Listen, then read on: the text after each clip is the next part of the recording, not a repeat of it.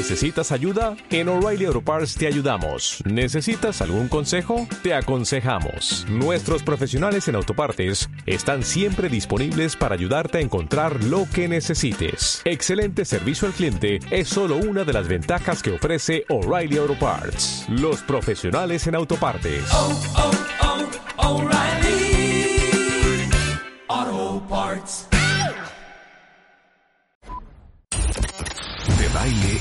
Casa. De baile en casa. Nuestros especialistas, nuestra música, los mejores contenidos, la información precisa y muchas alegrías. Desde casa. Desde casa. De baile en casa. Todos los días, de 10 a 1 de la tarde, México se queda en casa con Marta de Baile. Solo por W Radio. Hoy es el Día Mundial de la Visión. Eh, el segundo jueves de octubre de cada año es el día elegido por la ONU para celebrar el Día Mundial de la Visión. La idea es hacer conciencia eh, de, de la necesidad de tomar medidas para luchar contra la ceguera este, evitable y contribuir a la rehabilitación de los discapacitados visuales. Ahora sí que la frase de este año es Hope and Sight, porque imagínense ustedes, hay 33 millones de ciegos en el mundo. 75% de los casos de ceguera pudieron haber sido prevenibles y con el doctor César Sánchez Galeana, nuestro oftalmólogo de cabecera, hemos tenido historias de terror del que se quedó ciego por diabetes, el que se quedó ciego porque usó unas gotas demasiado tiempo, eh, el que se quedó ciego porque tenía a lo mejor glaucoma, o te va a gustar lo que voy a decir, César, o un queratocono, una catarata. Mira, qué bien, qué bien. viste cómo ¿Cómo, están? Marta y Rebeca? Muy buenos días. Me Muy bien. gusto saludarlas otra vez. y o- 80% de estos casos son prevenibles y o tratables este, cuando uno pone atención a sus ojos. Eh, ahorita es época de alergias, vamos a hablar de alergias, de inflamación, de blefarocalasis, vamos a hablar de orzuelos, de conjuntivitis, de pingüecula, pingüécula, pingüe- Pingüécula, Marta, pingüécula. Pingüécula. Eso que es como pink eye, como cuando te sale un, ¿cómo se llama? Pingüica. ¿No? Vamos a hablar un poquito. La pingüécula es un engrosamiento de la conjuntiva Ah, que caray. por la luz ultravioleta. No, ya me acordé, no es la perrilla, no es la perrilla. No, no es la perrilla, exacto. Ok, pero les digo una cosa, a menos de que traigas el ojo rojo, a menos de que traigas el ojo con un derrame, a menos de que de veras ya empieces a ver turbio, como que mucha gente no pela los ojos. Así y es. justamente ahora que estamos entrando en, en- en época de alergias para todos los que somos alérgicos, este, los ojos son muy, muy, muy sintomáticos. Y, mira, Marta, eh, la alergia y la inflamación. Y la inflamación, que es parte de la respuesta del sistema inmune ante los agentes externos, pues al final una, una inflamación intensa termina dañando el tejido más que proteger. Mucha de, la, de lo que hace la medicina es tratar de disminuir la inflamación.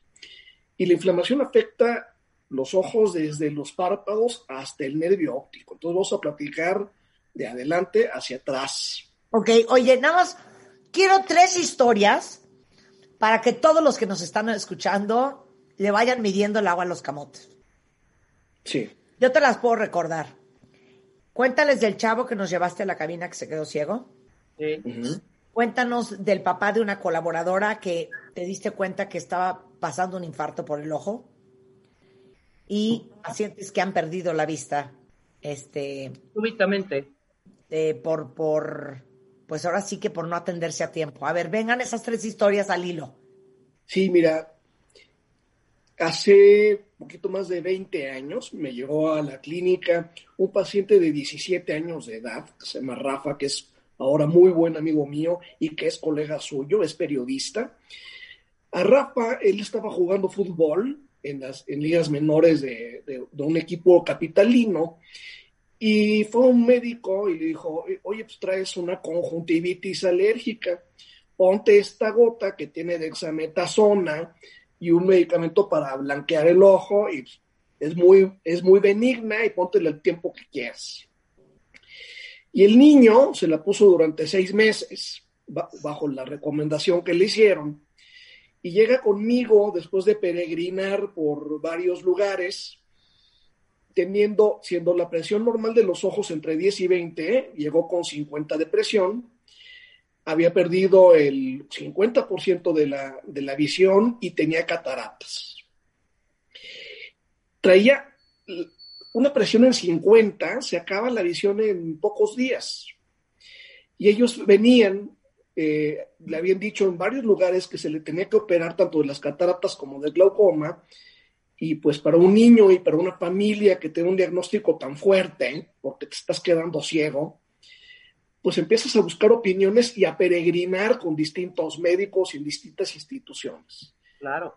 Y le dije, te tienes que operar ya, conmigo o donde tú quieras, pero te tienes que operar en menos de 48 horas porque literalmente te estás quedando ciego. Y al día siguiente le operé el primer ojo, le puse una válvula de AMED para bajar la presión, le operé la catarata del primer ojo y a la semana le operé el otro ojo tuvo una pérdida de cerca del 95% del, del nervio óptico, controlamos la presión y bueno, tuvo una visión relativamente buena durante, durante algunos años, hasta los 23, 24 años, empezó a estudiar periodismo, ahorita se dedica a periodismo deportivo, tiene una visión residual de un 10 o 15% no lo puedo creer. aproximadamente, y es un, es un, eh, platicaste con él, te acuerdas que, lo llevamos a cabina, y es un tipo súper positivo con la vida, es una persona súper alegre, es brillante en la forma que hace el, análisis deportivo, y bueno, y es una gran tristeza el que hayamos, el que haya perdido prácticamente el 90% de, de su visión por el uso tanto de dexametasona, cortisona, prednisolona, todo, todo tipo de, cortisona eh, eh, para los ojos sin prescripción médica. A eso voy con esta conversación. Sí, él, él exactamente. Unas, gotas, de los ojos mal eh, usadas, claro que pueden afectarte la visión para siempre. Y desafortunadamente mucha gente dice, y, y me ha pasado, me pasó hace tres semanas, paciente le dio un medicamento de cortisona con antibiótico, y regresó con la presión de 35, porque eso fue hace tres meses. Dijo, pues me cayeron muy bien y yo me la seguí poniendo. Bueno, pero ¿por qué? Claro, es que me sentí muy bien y este, pero sé que ahorita traigo el ojo rojo y me duele y traía la presión en 35, ¿no? Y la misma historia. Y vino porque tenía dolor, si no se sigue. Entonces ya le suspendí el medicamento y regresó la presión a, los niveles normales. Pero la automedicación en México y prácticamente en todo el mundo es súper frecuente. No se automediquen, queridos cuentadientes, porque de verdad están amenazando eh, la visión y, muchas veces la vida. ¿eh? ¿Cómo detectas que tienes la presión, César? ¿Cómo detectas que tienes la presión alta del ojo o no lo detectas? El paciente es imposible que lo detecte. Llegan porque les duelen los ojos o porque se ponen rojos, pero es porque ya traen la presión tres o cuatro o cinco veces arriba de lo normal. La presión puede ir subiendo tan de a poquito que el paciente no se da cuenta. Igual tuvo una paciente que tuvo un glaucoma, tenía 19 años ella, ella tenía un glaucoma del desarrollo, o sea, un glaucoma hereditario.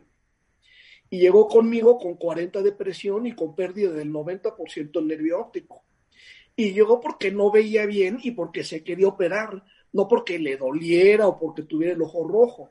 A veces sube la presión tan lentamente que el paciente empieza a, cuando ya cuando pierde la visión y ya va al doctor, pues ya es, ya es demasiado tarde. Ella la operé, le puse unas válvulas también. Y bueno, a veces llegan con el glaucoma tan avanzado que hay pérdida de visión a pesar de lo que se haga, ¿no? Tiene una, una visión que le es todavía útil, acaba de tener un bebé y está llevando una vida relativamente normal. Pero esta pérdida de visión de la que hablas, quiero entender un poco, ¿es ir viendo negro paulatinamente o ir viendo borroso? ¿Sí me explico? O sea, de pronto ya ves como negro, negro, hasta que ya ves oscuro todo, o es, no sé. Fíjate, que cuando vemos las, las películas de guerra y está alguien usando unos binoculares, en la pantalla te hacen una representación de la zona del binocular y todo lo demás negro. Claro. Cuando perdemos visión, no es así. Cuando, por ejemplo, si tú estás viendo al frente, lo que está a tus espaldas no lo ves, Rebeca. Sí, no. pero no ves negro. Claro. Lo que, está, lo que está a tus espaldas es invisible para ti, pero no lo ves negro, porque es, no lo percibes. Tengo una referencia de algo, pero no lo veo, claro, veo claro todo. Entonces, en el glaucoma se va perdiendo paulatinamente la visión desde los lados hacia el centro tan lentamente que las personas no se dan cuenta. Tienen algunas referencias, como tú dices. ¿Sabes qué? Si alguien me llama, tengo que voltear la cabeza, porque si no, no lo veo. O sabes qué, me estoy empezando a tropezar. O un paciente que me dijo, ¿sabes qué? Le estoy empezando a pegar a mi coche, van varias veces que le rompo los, los, los espejos laterales. ¿Por qué será? Yo vengo a que me operes para dejar de usar lentes de una vez. Claro. Pero no, no es eso. Estás perdiendo la visión de los lados hacia el centro. Y esto ha sido tan lento, o sea, no fue de ayer a hoy. Son personas que llevan 10 o 15 o 20 años con glaucoma, que no se han dado cuenta y que ya llegan cuando no ven. Claro, Hay un estudio que se llama campo visual y que puede determinar exactamente cuánto tiene de pérdida de visión cada persona. Y es muy importante porque el 1.5% de la población padece glaucoma. Y hay glaucomas que son hereditarios, porque lo tiene la mamá, la abuelita, el papá, el tío. Hay glaucomas que son relacionados a un golpe. Pacientes que, por ejemplo, los boxeadores frecuentemente presentan glaucoma porque los golpes que reciben en los ojos les destruyen la estructura del sistema de drenaje del ojo. Es lo que le pasa, ¿te acuerdas de las películas de Rocky? Rocky le está diciendo a su entrenador, yo quiero volver a boxear. Y él tiene una lesión en el ojo izquierdo y, y el entrenador le da un golpe desde el lado izquierdo que no lo ve. No puede evitar el golpe porque no ve llegar y le da otra vez el golpe. Entonces, prácticamente tiene perdida la mitad del campo visual del lado izquierdo. ¿Sí? Entonces no va a haber el golpe, el boxeador no va a ver el golpe hasta que lo tiene, hasta que le dio de lleno. Claro, totalmente. Ok, ya vamos padecimiento por padecimiento, pero lo que quería era como sentar las bases de esta conversación y por qué hoy, que es el Día Mundial de la Visión, eh, era tan importante hablar del tema. Empecemos con blefarocalasis. Chala, y, como decía, la inflamación, aunque creamos que no, eh, es algo que eventualmente va a ocasionar un daño muy, muy, muy importante. Los párpados, todos tenemos ¿no? el, pliegue del párpado y hay personas en los que en forma hereditaria y en, muchos en forma autoinmune, los párpados se hinchan.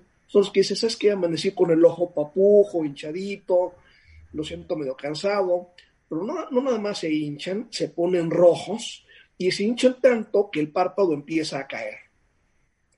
Y tienen cuadros repetitivos de hinchazón del párpado y el párpado empieza a ponerse liso, empieza a hacer telangiectasias.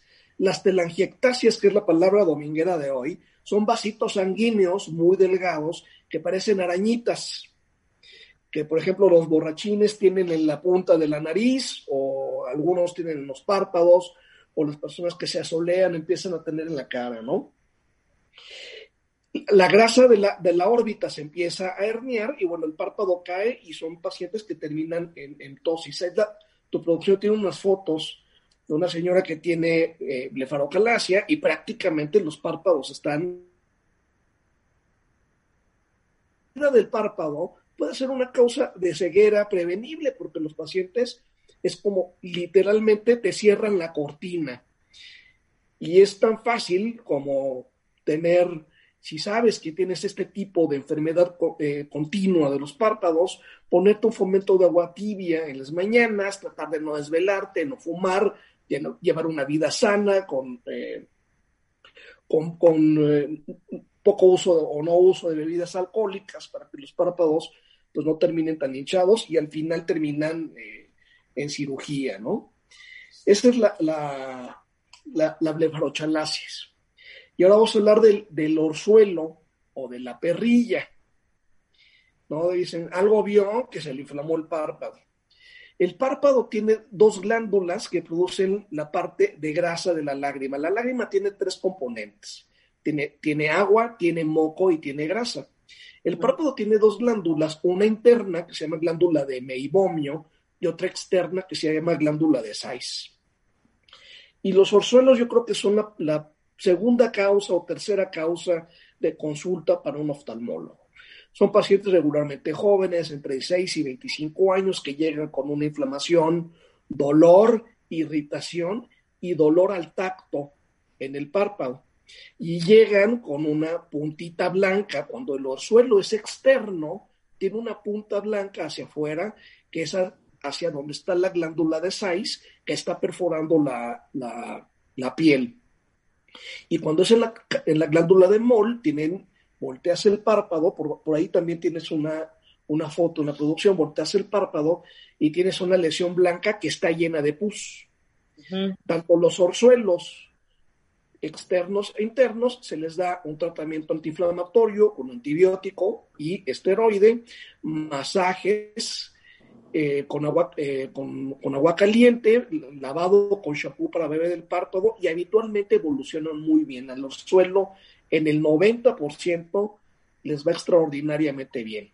O sea, nada de ponerse un chile quemado, ni ponerse, oye, ponte una cosa caliente, muy caliente. Exactamente. hazte, ya sabes, lavados de ojo con té de manzanilla para que se te quite la perrilla. Y, y es una inflamación peor cada vez que estás escuchando estos menjurjes caseros que no sirven para nada, ¿no? Claro, y lo que tiene el chile, el, chile quemado, el chile caliente, lo que hace es el calor.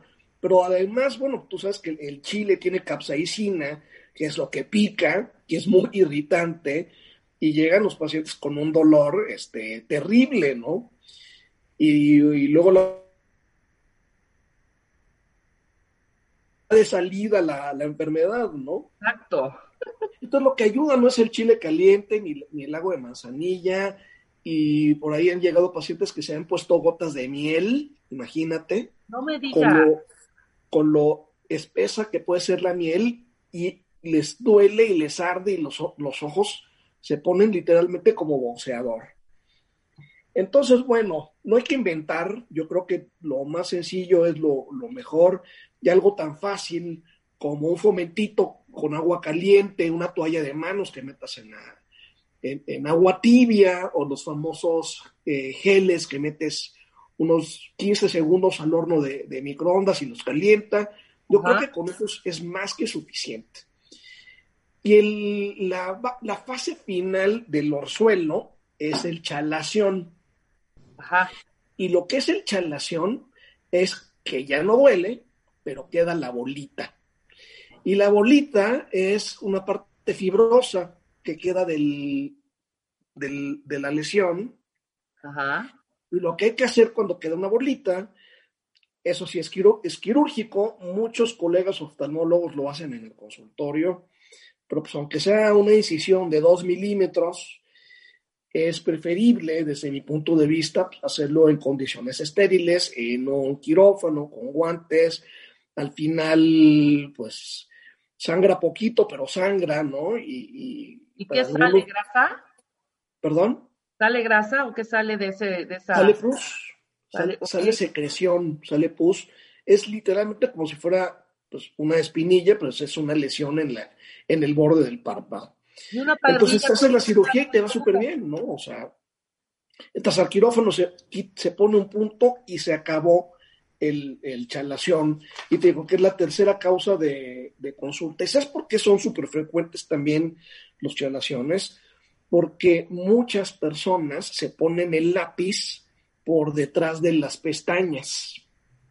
Se pintan por, de- por dentro del párpado. Ah, Sí. Exactamente. el delineador. El delineador por dentro del párpado y se están, están pintando y están tapando todas las glándulas de meiomio. Entonces, no nada más te ocasiona un orzuelo y una chelación, sino que ocasiona conjuntivitis de repetición y ojo seco. Claro, ¿Por claro. el ojo seco? Porque le quitas la parte de grasa a la lágrima y la lágrima se evapora súper frecuente. Y sabes que las personas que tienen este tipo de ojo seco tienen lagrimeo. ¿Por qué? Porque la lágrima no se contiene en sí misma. No tiene como su colchón de grasa, entonces lo que estás sacando es el líquido eh, de, de los componentes de la lágrima. Entonces, si tienen 20 o 25 años, ahorita ya no es tan frecuente eh, verlo, pero sí hay eh, pacientes que tienen 35, 40, 50 años, que tienen muchos años haciendo este tipo de, de delineación o, usar el, el- el lápiz en la parte interna. Yo sé que es difícil de cambiar el, hábito, pero eso te va a ayudar muchísimo a que no se te presente tanto lagrimeo, ojo seco y enfermedades inflamatorias de los párpados. Ok, Que al final se resuelven, pero pues nadie quiere estar entrando a quirófano para algo tan, tan sencillo, ¿no? claro. Regresando a la conjuntiva, la pingüécula, el terigión, la queratitis, la uveitis, la retinitis. En este día, que es el Día Mundial de la Visión, con el doctor César Sánchez Galeana, cirujano oftalmólogo, especialista en glaucoma, córnea, cirugía refractiva, catarata eh, y oftalmólogo de cabecera del programa. Hacemos una pausa y regresamos, no se vayan. W Radio 96.9. Al aire. De baile en casa. Estamos donde estés. Más música, mejores especialistas, más invitados. Marta de baile, desde casa a tu casa. Marta de baile desde casa a tu casa. Hacemos una pausa.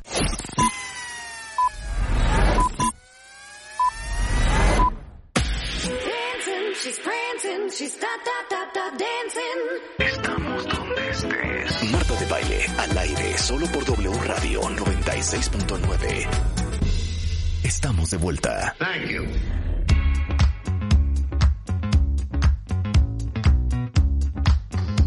Estamos de regreso en W Radio, son las 10.32 de la mañana y estamos hoy, que es el Día Mundial de la Visión, aprendiendo lo importante que es cuidarse los ojos. Estamos hablando como de los principales padecimientos de los ojos para que todos ustedes sepan cómo identificarlos. Eh, cuiden sus ojos con el doctor César Sánchez que es cirujano oftalmólogo y oftalmólogo de cabecera del programa.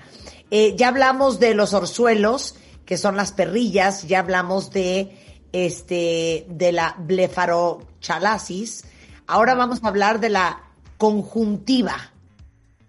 Entonces, hablar de- vamos a hablar de la, de la lesión por el sol. Y fíjense, le mandé a tu producción la foto de este señor que estás viendo, que se llama Bill McElligot. Este señor ha sido 28 años chofer y vele la cara.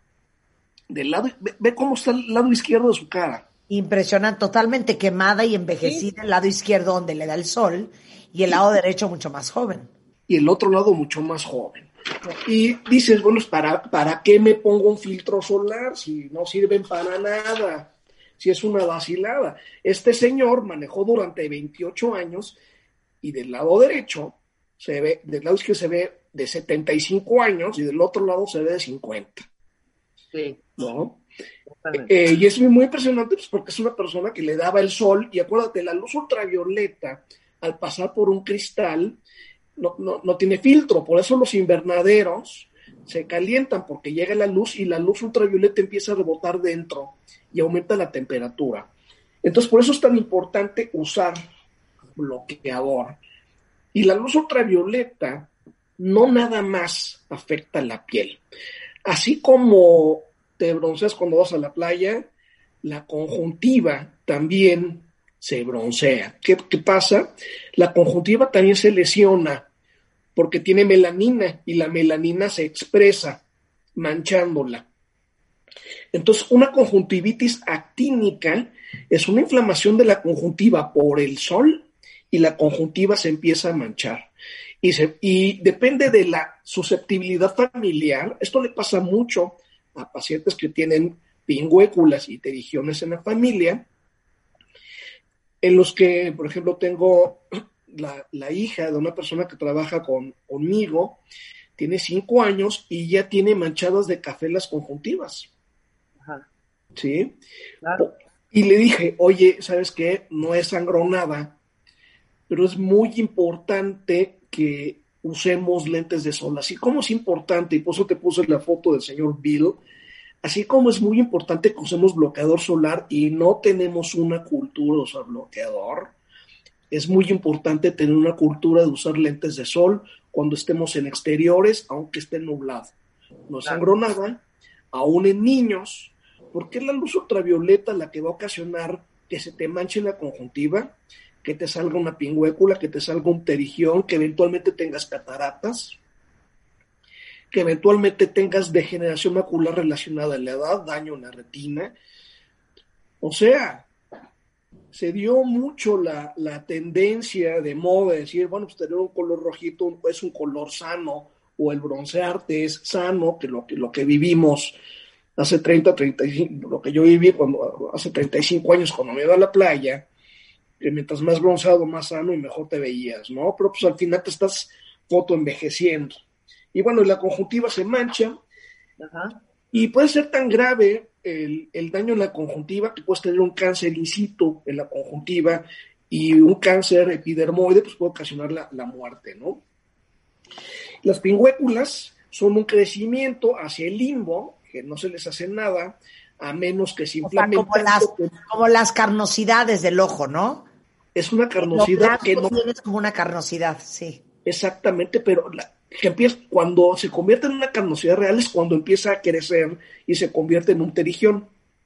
Y un terigión puede ser tan grande que oculte la, la que tape la pupila. Entonces pueden crecer tanto que, que ser un verdadero problema y amenazar la visión. Y un terigión, pues al final es un crecimiento por la luz ultravioleta. No hay que eh, hacerle nada antes de los 40 años, porque antes de los 40 años suele, por la cicatrización, puede, suele crecer mucho más grande y mucho más fuerte. Y hay una cirugía para terigión que se llama cirugía de terigión con injerto, en lo cual se recorta 4 milímetros lo que es el terigión y se toma parte de la conjuntiva que está sana del mismo ojo. Si tú, si tú bajas el párpado, se expone la parte de la conjuntiva que está sana, se recorta un cuadrito de 4 milímetros y ese se le ponen cuatro suturas, o hay cirujanos que usan un pegamento biológico y con este pegamento biológico, pues prácticamente desaparece el terigión. Por ahí la producción tiene una foto de un antes y un después de una cirugía de, de tirigión y les va súper, súper bien. Siento. Ahora vamos a hablar de la, de la córnea. La córnea también se inflama. Hay un tipo de degeneración de la córnea que se llama úlcera de Muren, que es una inflamación en la orillita de la córnea, que es relativamente poco frecuente, pero que ocasiona eh, que la córnea sea cada vez más curva, como es en el, queratocono y como es en, el, en la degeneración marginal pelúcida. Tanto el queratocono como la degeneración marginal son enfermedades que en el 95% de los casos los ocasiona la misma persona, que es lo que decimos, el que se frota o el que se talla los ojos, Ay. que es súper, súper frecuente y de todos los días en la consulta, de verdad. Y yo creo que muchos mucho de, los, de, los, de los cuentavientes que vienen conmigo ya, ya se la saben, ¿no? De, de que los ojos se tallan con, con los codos. Porque, Claro. bueno, le, le acabo de poner eh, hace dos meses anillos para queratocono, a un paciente que tiene 27 años, que es ingeniero biomédico y que tiene tallándose los ojos desde los 5 años. Y les preguntas, a ver, ¿tú te los ojos? Sí, como un hábito, sí. ¿Y qué tan fuerte? Entonces te demuestran cómo se tallan los ojos, que hasta truena el ojo de lo fuerte que se tallan. Entonces hay que llevarse la, la tarea de no tallarse, papás, si sus hijos se tallan los ojos, pues, eh, pues decirles que no. Y si se ¿por los tallan es porque, los ojos? ¿sabes por, ¿sabes ¿Es por qué se los tallan? ¿Por alergia qué es? Exacto, se los tallan porque tienen una conjuntivitis alérgica. La conjuntiva tiene que ser como si fuera un terciopelo y en los niños y adolescentes que tienen la conjuntiva, eh, la conjuntivitis alérgica parece un empedrado. Entonces imagínate que tienes piedritas, si te cae una pestaña en el ojo, no te aguantas. Claro, claro. Imagínate que tienes to- todo lleno de piedritas o de arena. La sensación de incomodidad es constante y lo que haces tallándote los ojos, pues es prácticamente querer extraer el cuerpo extraño que tienes en el, en el ojo. Y te tallas y te tallas tan fuerte que estás deteriorando tanto la estructura de la córnea, tanto que hay pacientes que terminan en un trasplante de córnea. Pero hoy con los anillos les va súper bien a los pacientes con queratocono. Tuvimos una plática pues, prácticamente de una hora del, del queratocono hace un par de años, pero yo creo que hoy es uno de los mejores resultados que pueden tener tan- los, el paciente con queratocono, tanto el cross-linking como el, como el queratocono. Bien. Entonces, ahora ya, ya hablamos de, de la superficie del ojo. El ojo también se inflama por dentro y de esto nunca hemos hablado, que es de uveitis. Ajá. que es la uveitis. La el color de tu ojo se llama uvea, que es una de las tres capas del ojo, que es eh, esclera, uvea y coroides, y es una, es una zona que es pigmentada. Y lo que pasa con la uveitis es que tiene pigmento y este pigmento es inmunogénico. El organismo no lo reconoce y manda anticuerpos. Entonces empieza a inflamar el ojo. Entonces, la uveitis sí tiene síntomas y son pacientes que tienen ojo rojo, no tienen lagaña, tienen ojo rojo, empiezan a ver alrededor de las luces como si fueran halos o destellos, que empiezan a ver como si vieran a través de un paño o a través de un velo. ¿Por qué es eso? Porque las células internas, el ojo es, una, es ópticamente transparente, empiezan a flotar celulitas adentro del ojo y estas celulitas empiezan a interferir con la visión. Es como con estos juguetes que simulan nieve, que le das la vuelta y está cayendo la nieve, adentro del ojo se empieza a llenar de células, que son células inflamatorias. Y estas células tapan el drenaje del ojo. Entonces, una uveitis te ocasiona baja de visión, dolor, ojo rojo, puede ocasionar o no que suba la presión del ojo. Si sube la presión del ojo puede ocasionar un dolor muy intenso. Y hay pacientes que llegan con uveitis cuatro o cinco veces con la presión arriba de lo normal y requieren, en el mejor de los casos, tratamiento con antiinflamatorios, con cortisona. En el peor de los casos, con inmunomoduladores como ciclosporina, como metotrexate. Y hay un tipo de, uveitis, por ejemplo, la, eh, la pars planitis, que es una eh, enfermedad en el interior del ojo. Ajá. Y la pars planitis es muy frecuente en los niños y los niños ven como copos de, de nieve flotando en el interior del ojo y pueden ocasionar cataratas y pueden ocasionar ceguera si no se tratan a tiempo. Pero, a ver, uveitis- ¿pero ¿por qué te da uveitis? Las uveitis, fíjate Marta, el 90% de las uveitis son de origen desconocido. Las uveitis son autoinmunes. Ok. Es una, es una enfermedad en que el ojo, el que el organismo está contra el ojo porque lo reconoce como un agente extraño. En el- la inmensa mayoría no se sabe por qué, pero se asocia mucho, por ejemplo, a artritis reumatoide. Se asocia mucho a esclerosis múltiple, enfermedades reumáticas, se asocia a lupus. Entonces, hay pacientes inclusive que no saben que tienen lupus que no saben que tienen artritis reumatoide, que no saben que tienen fibromialgia, que es este cansancio extremo en las mañanas, que no te puedes mover, que tienes dolor muscular y que debutan o que su primer cuadro clínico es una, eh, una uveitis. Una uveitis habitualmente puede ser en un ojo, en la inmensa mayoría empieza en un ojo. Hay uveitis que puede ser simultánea en los dos ojos o pueden ser uveitis alternas, que dan el ojo derecho, pasan seis meses, dan el ojo izquierdo, etcétera. Puede ser, la uveitis es una manifestación de algo que está pasando. Puede ser de diabetes, pacientes con diabetes pueden tener también cuadros de uveitis, ¿no? Entonces, si tienes rojo, ojo rojo, sin dolor, o con dolor, con secreción, o sin secreción, puedes tener un cuadro de uveitis. O sea, el ojo no se pone rojo así nada más porque sí.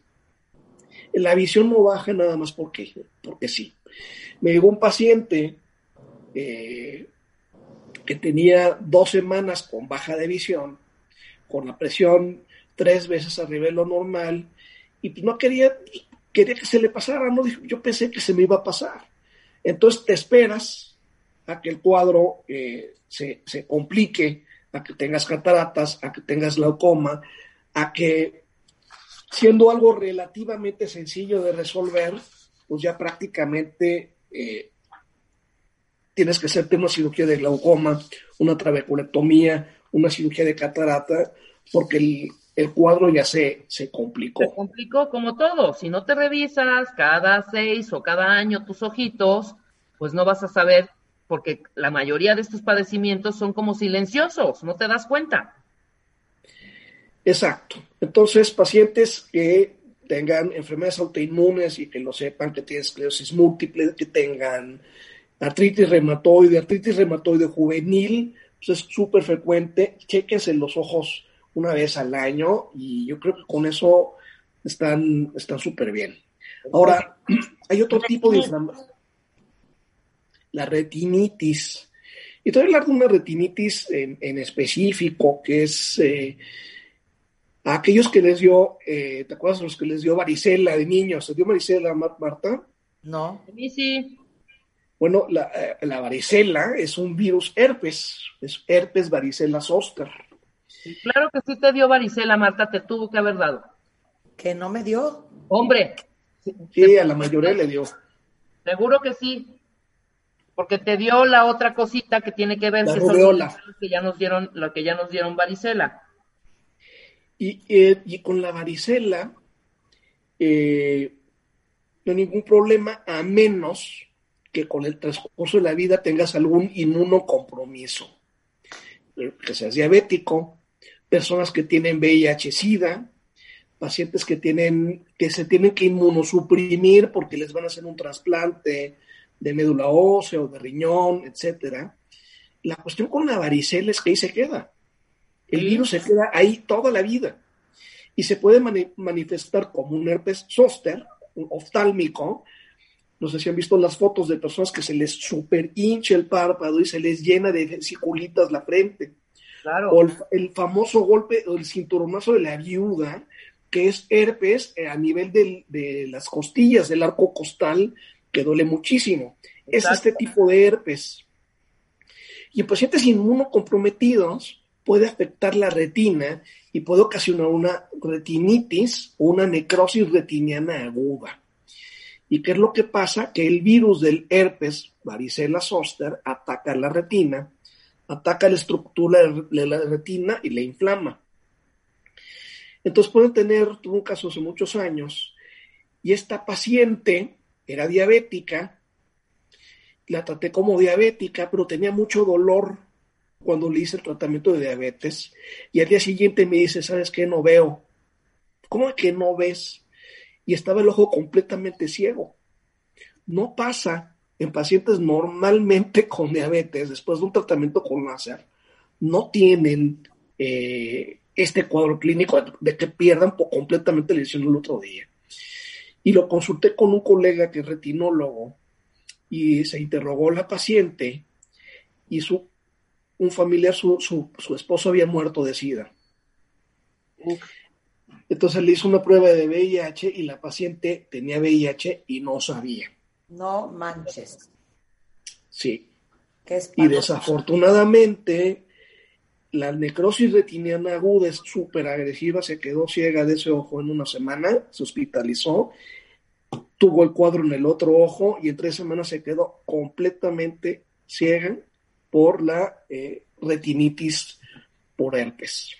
No. Pero más, todo lo que te, los ojos pueden decirte que tienes otros padecimientos que ni idea.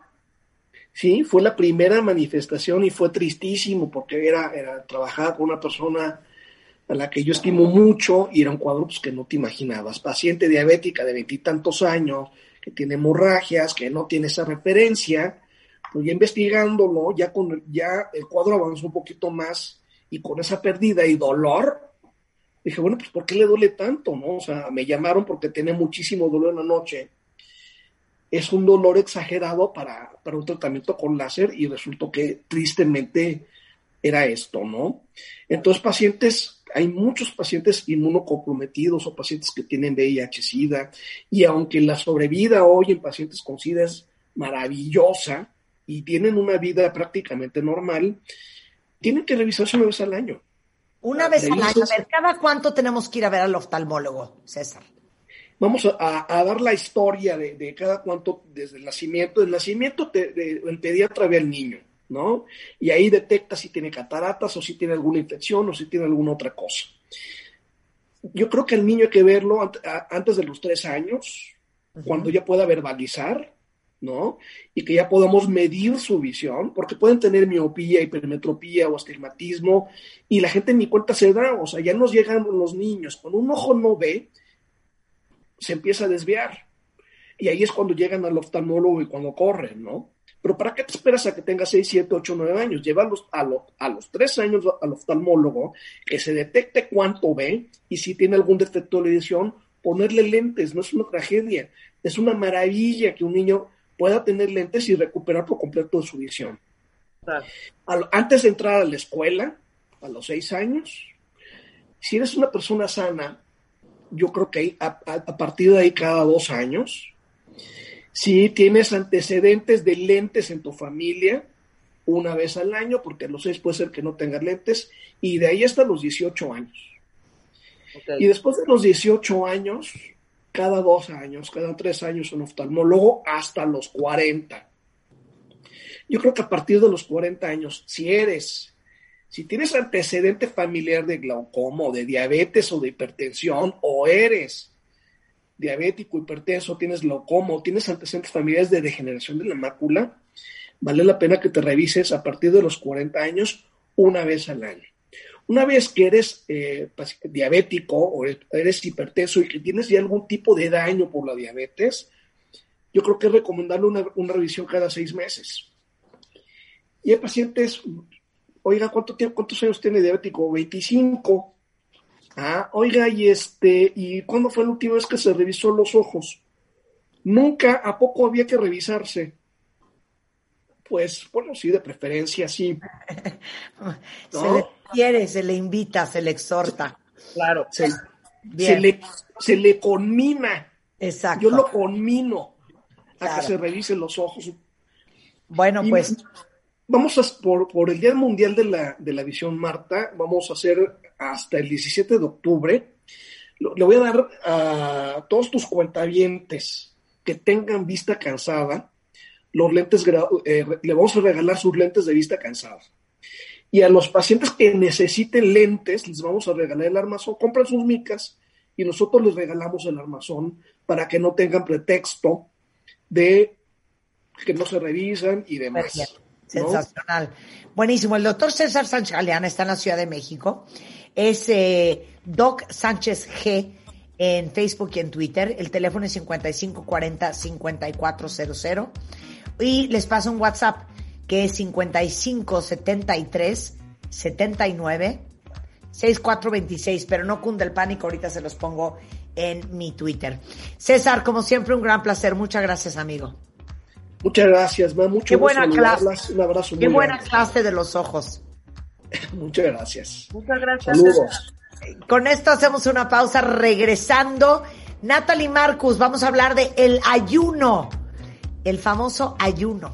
¿Por qué es importante hacerlo? Al regresar, no se vayan. W Radio 96.9.